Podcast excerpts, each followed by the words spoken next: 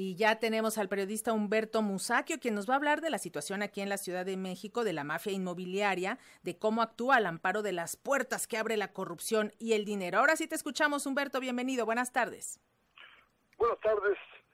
Pues los amigos del auditorio recordarán que eh, el PRI era el partido de la corrupción, así lo veíamos muchos mexicanos durante décadas.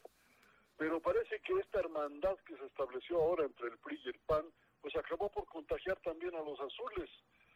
Y el hecho de que tengan éxito en algunos estados, en, alcaldías de la Ciudad de México, pues creo que acentúa este contagio terrible de esa enfermedad que se llama corrupción. Por ejemplo, en Benito Juárez, donde han ganado la alcaldía antes delegación varias veces, pues yo creo que ya creen que es su feudo, porque ahora estalló un, escándalo porque hay una mafia, una mafia inmobiliaria que eh, se rodea de corrupción por todos lados eh, y actualmente eh, dos exdelegados embarrados hasta el cuello por lo que hemos leído, como son Christian von Redich y Jorge Romero, están en, en un tris porque les pueden retirar el fuero, son actualmente diputados federales pero se pide retirarles el foro y sancionarlos por tolerar y muy probablemente auspiciar y permitir, si no es que participar, que es lo más probable, en la corrupción inmobiliaria. Otro que está en la cuerda floja es Santiago Taboada, el actual alcalde de Benito Juárez, a quien los vecinos apenas ayer en una manifestación tildaron de monumento a la corrupción inmobiliaria, así le llamaron porque lo cierto es que continúa el tráfico de licencias de construcción y mil problemas más para los habitantes de, la alcaldía, no tanto para las autoridades. La protesta en Benito Juárez es por las agresiones del también llamado cártel inmobiliario. ¿Y en qué consisten las agresiones? Pues, por ejemplo, en derribar muros de colindancia afectando a los vecinos, no tiene nada que ver con el asunto provocar incendios, que eso también se ha dado, quitarles el agua, derribar árboles y muchas otras tropelías que, bueno, ahí se quedan y el, recuento es cada vez mayor. Por supuesto, hay innumerables violaciones al uso de, de suelo y las autoridades ante el fenómeno pues son permisivas o lo que es peor, omisas, nada más no actúan. Pero hay que decir que no solo en Benito Juárez se ha desplegado la corrupción panista. En Miguel Hidalgo, con permiso de la delegación, decenas de árboles fueron taladas disque para liberar espacio para las cámaras de la embajada, las cámaras de vigilancia de la embajada de Estados Unidos que ahí se está construyendo. Otro que está metido en negocios que despiden un fuerte tufo a corrupción es un tal Enrique Vargas del Villar.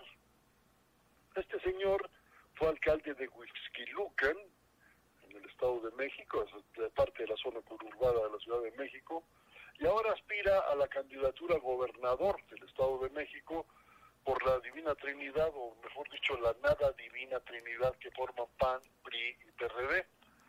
Este señor Vargas es un genio para los negocios, o lo más probable es que son sinvergüenza, pues dice haber comprado el llamado Rancho Vargas, terreno al que le puso así Rancho Vargas pues, para su propio homenaje. También situado en Lucan, es un terreno de casi 4.000 metros cuadrados que adquirió por una cantidad 10 veces inferior a su valor real.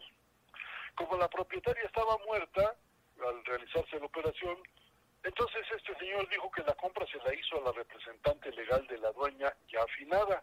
Pero el Código Civil del Estado de México dice que cualquier mandato termina con la muerte del mandante, de modo que la operación, si de veras existió, pues fue del todo ilegal. El mismo Enrique Vargas, que por lo visto, insisto, es un genio, compró en Miami, Florida, un departamento con valor de tres y medio millones de dólares, de dólares, que son equivalentes, pues algo así como a unos 70 millones de pesos mexicanos.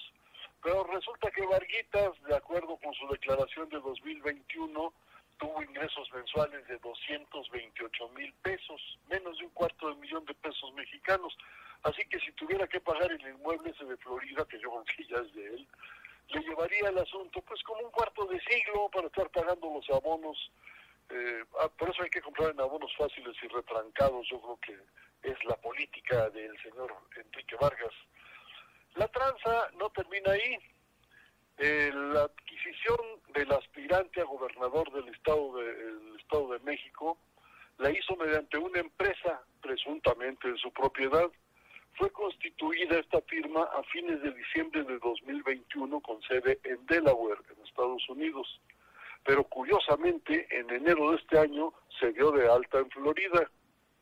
Pero es una empresa de papel, pues carece de empleados, de producción de mercancías o prestación de servicios. Es pues pura farsa. Pero no paran ahí los trastupijes, pues en este año presuntamente este mismo señor Vargas vendió su rancho al líder mexiquense del PAN, el señor Anuar Azar, quien en solo 16 meses se hizo de cuatro propiedades más por las que pagó 11 millones 600 mil pesos.